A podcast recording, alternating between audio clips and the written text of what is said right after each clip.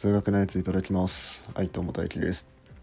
えー、今回はですね、えー、三平方の定理、えー、これをテーマにお話していきたいと思います、はい、じゃあ早速まずね、え三平方の定理とは何ぞやと、えまあ、よくピタゴラスの定理って呼ばれるんですけど、まあ、このね、まあ、名前もあってピタゴラスさんが発見したんだなと。うんまあ、思われそういうふうに思われてる方多いと思うんですけど実はねあのそうじゃないんですよ。うん、あのピタゴラスさんよりも前から実はこの定理あったんですね。うん、この、えーと、例えば 1×1 の、えー、正方形の対角線の長さはルート2ですよっていうのはそういう計算っていうのは前からあったんです。うん、だけどそのピタゴラスさんがなんか体系づけたというかなんかまとめたみたいななんかそんな感じだったからなんかピタゴラスの定理っていう名前がついてるらしいみたいな、うんまあ、ちょっとあの確かなことは定かではないんですけどまなんかそんな感じだったような気がします。でそんな感じで、まあ、ピタゴラスの定理っていう、うん、名前が付いてます。はいまあ、そんなね三平方の定理ピタゴラスの定理なんですけどもこれは何なのかっていうとこれは、えー、直角三角形、うん、三角形のどっか一つが直角であるようなものの、えー、3つの辺に関する定理です。はい、でその内容っていうのが、えー、直角を挟む2つの辺でこの2つの辺の長さをそれぞれ2乗すると、まあ、それぞれ2回かけると。でそれを足したら足したらそしたらもう一つ残ってる辺ありますね、えー、まあ直角と反対側にある。辺その辺の長さの、えー、2乗になりますよと。というのが、えー、ピタゴラスの定理ですね。で数式で書くと,、えーとまあ、2つの辺直角を挟む2つの辺をそれぞれ A と B ってしてでもう一つ直角と反対側にある辺を C ってすると A の2乗足す B の2乗イコール C の2乗っていう、まあ、こういうね2乗足す2乗イコール2乗になるというのが、えー、三平方の定理です。はい、でまあ数学で2乗っていうのは平方だから3つの平方3つの2乗に関する定理だから三平方の定理っていう名前がついてます。はい、じゃあこの三平方の定理をまあどういうふうに使っていたかっていうのはまあ分かりやすいのは測量の話ですよね。うん、ここととここの距離を測りたいと。うん、でまあじゃあ例えば今は A 地点と B 地点、まあ、これの、まあ、直線で結んだ距離、えー、直線距離を知りたい。って思ったんですけどでもちょっとあの、まあ、A と B A 地点と B 地点を、まあ、メジャーで結んで測る測ろうと思ったんですけどあの A 地点と B 地点の間にこう山がありまして、まあ、山じゃなくても何でもいいですけど何かしら障害物がありましてそのメジャーをまっすぐに引けないんですよね。うん、だからこれどうやって測ろうかなっていう時に、えー、三平方の定理が使えます。うん、じゃあどうするかっていうとじゃあまず A 地点からまず 30m 横に移動しますと。うん、で 30m 横に移動してでそこで、えー、直角にえー、進む向きを変えます。90度ガクッと曲がると。で、そこから40メートル進みましたと。で、そしたら B 地点に着きましたよと。そしたらですね、えー、今進んだ道のり、えー、30メートル行って、えー、90度回転して40メートル進むっていうこの道のりと、あと A 地点と B 地点を結んだ直線。ここで直角三角形ができるわけですね。でこの直角三角形の、え、直角を挟む2つの長さっていうのは 30m 進んで直角が上がって 40m 進んだから、まあ、30m と 40m なわけです。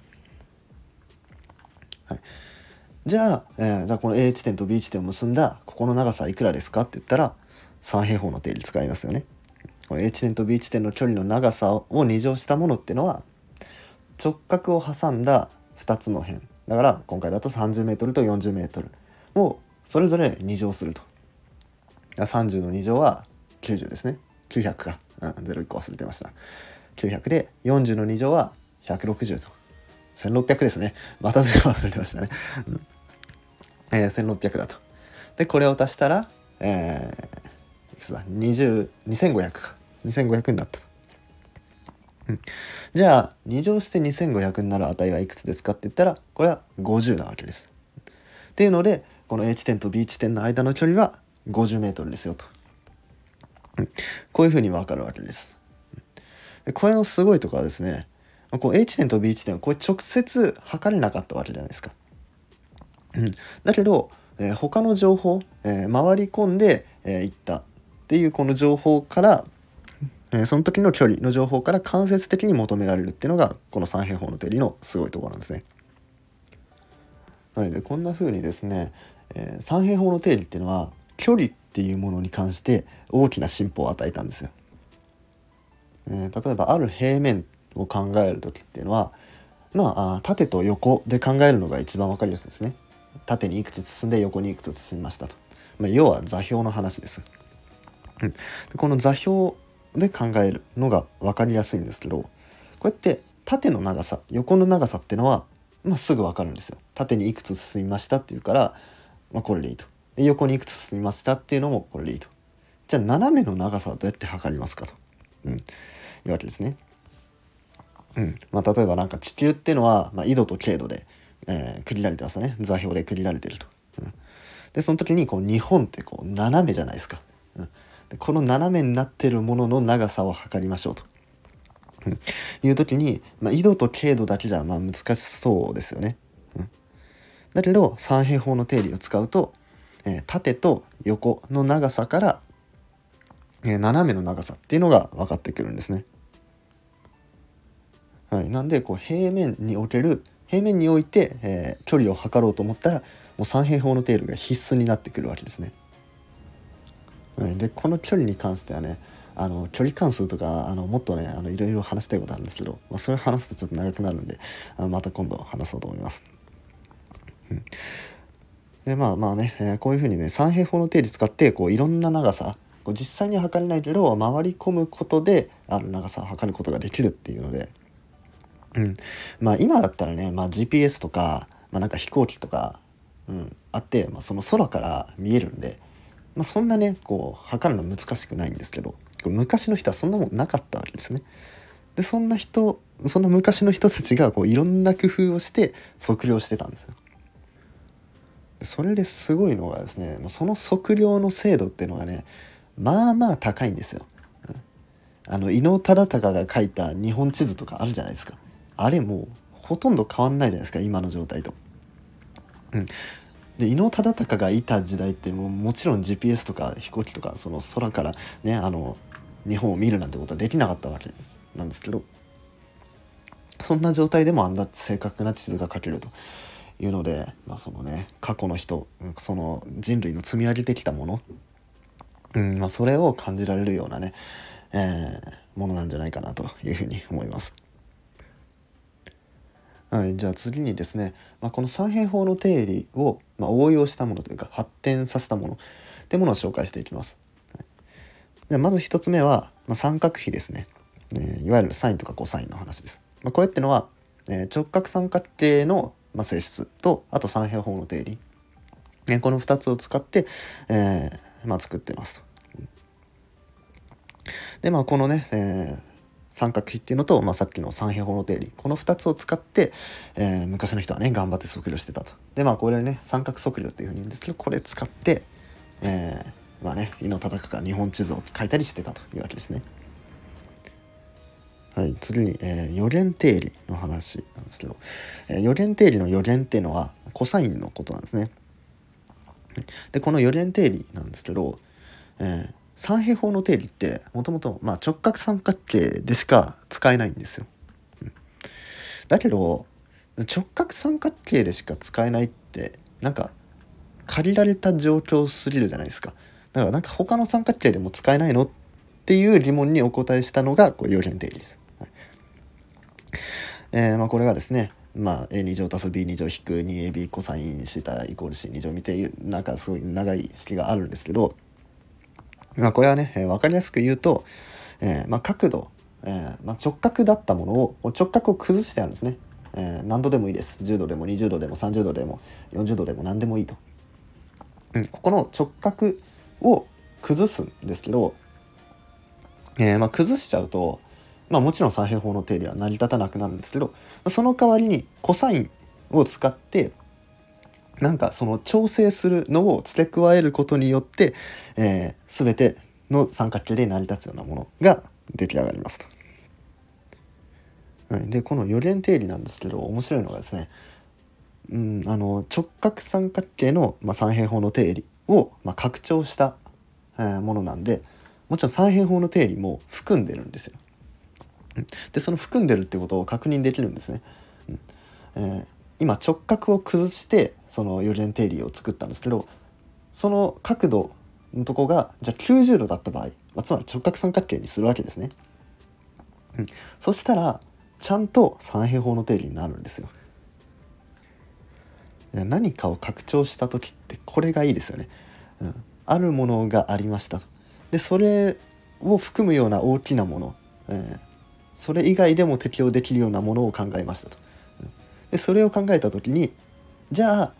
えー、まあ、拡張したけどじゃあその元の状況だった場合に同じ式になりますかっていうので実際に当てはめてみてあ実際にそうなりましたねって確かめられるっていうのがねここね一つ面白いところですよね。はい、それでは最後に、えー、フェルマーの最終定理の話ですね。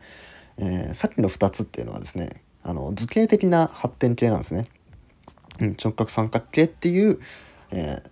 三角形の性質を使って三角形を出しましたと。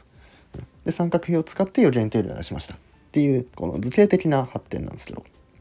これはですね、えー、代数的な発展、えー、まあ数式的な発展ですね。うん。えー、三平方の定理っていうのは、まあ、a2 乗足す b2 乗イコール c2 乗。で a と b がその直角を挟む2辺で c が、えー、直角と反対側の辺でした、うん、だったんですけどこれを a2 乗足す b2 乗イコール c の2乗を満たす ABC の組が存在する。っていうふうに言い換えられますよね。はい、でまあそんな3つの、えー、数の組の中でも、えー、その3つ全てが自然数であるもの。つまり123456みたいなものであるものを考えるんです。例えば3と4と5とか5と12と13と、まあ、その次が何だっけな。ちょっと忘れましたけど、うん、こういうようなものを考えると。でこういう組のことを、まあ、ピタゴラス数っていうふうに言います。でこういうピタゴラス数っていうのは無限にあることが知られています。なんですけどじゃあこれ、えー、今ね2乗足す2乗イコール2乗っていう形だったんですけどじゃあ3乗足す3乗イコール3乗にしたらどうなるのと。A の3乗足す B の3乗足す C の3乗これ満たす ABC の組はあるかな、うん。まあ、調べてみるんですけど、まあ、皆さんも是非調べてみてください。うんやってみたら分かると思うんですけどこれ1個も見つかんないんですよ。えじゃあこれ4乗にしたらどうなるのと。A の4乗足す B の4乗イコール C の4乗にしたら。これも見つからない。5乗に関しても見つからない。6乗も分かんない。7乗も8乗も9乗も全部分かんない。全部1個も見つかんないと。あじゃあこれ3乗より大きい数だったらこれこの数式を満たすものはないんだなと、うん、っていうのが、えー、フェルマーの最終定理っていうものです。これパッと見ねなんか簡単そうじゃないですか。なんか大学入試とかに出てきそうな問題なんですけど実はめちゃくちゃ難しいで300年間解かれてなかったうん、で、えー、と1990何年とかにあのアンドリュー・ワイルズが、えー、証明したと。でそういうね、えー、フェルマの最終定理っていうのはもともとピタゴラスの定理があってでそれの発展系として生まれましたよということなんですね。はい、というわけで今回は三平方の定理についてお話していきました。えー、面白かったなって方はね、是非いいねとかフォローなどお願いします。はい、でなんかこういう内容を話してほしいみたいなね、えー、リクエストとか、えー、質問とかあれば、えコメントとかでお待ちしております。はい、それではごちそうさまでした。